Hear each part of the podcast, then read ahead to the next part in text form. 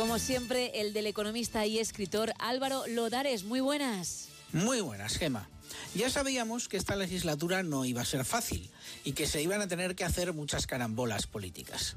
Y parece que llegan las primeras complicaciones para el gobierno, de la mano de Junts. Ya veremos lo que duran.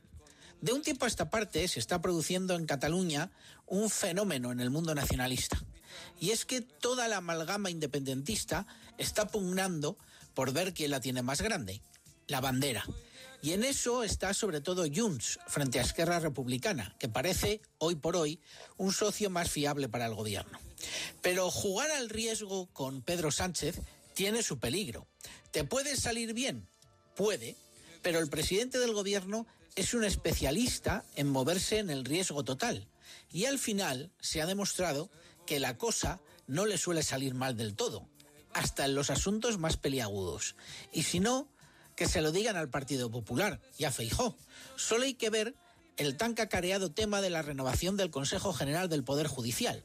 ¿Qué le ha acabado pidiendo el Partido Popular al presidente del Gobierno para empezar a hablar de este asunto? Pues que medie en este tema la Unión Europea. Es decir, ¿qué significa esto?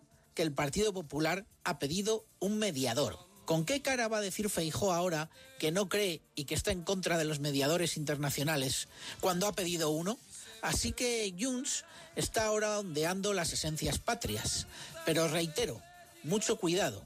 Yo si estuviera en la posición que tiene Puigdemont, tampoco llegaría a las últimas circunstancias, porque no hay mejor jugador con riesgo de por medio que Pedro Sánchez. Hasta la próxima, Gema. Hasta la próxima, Álvaro.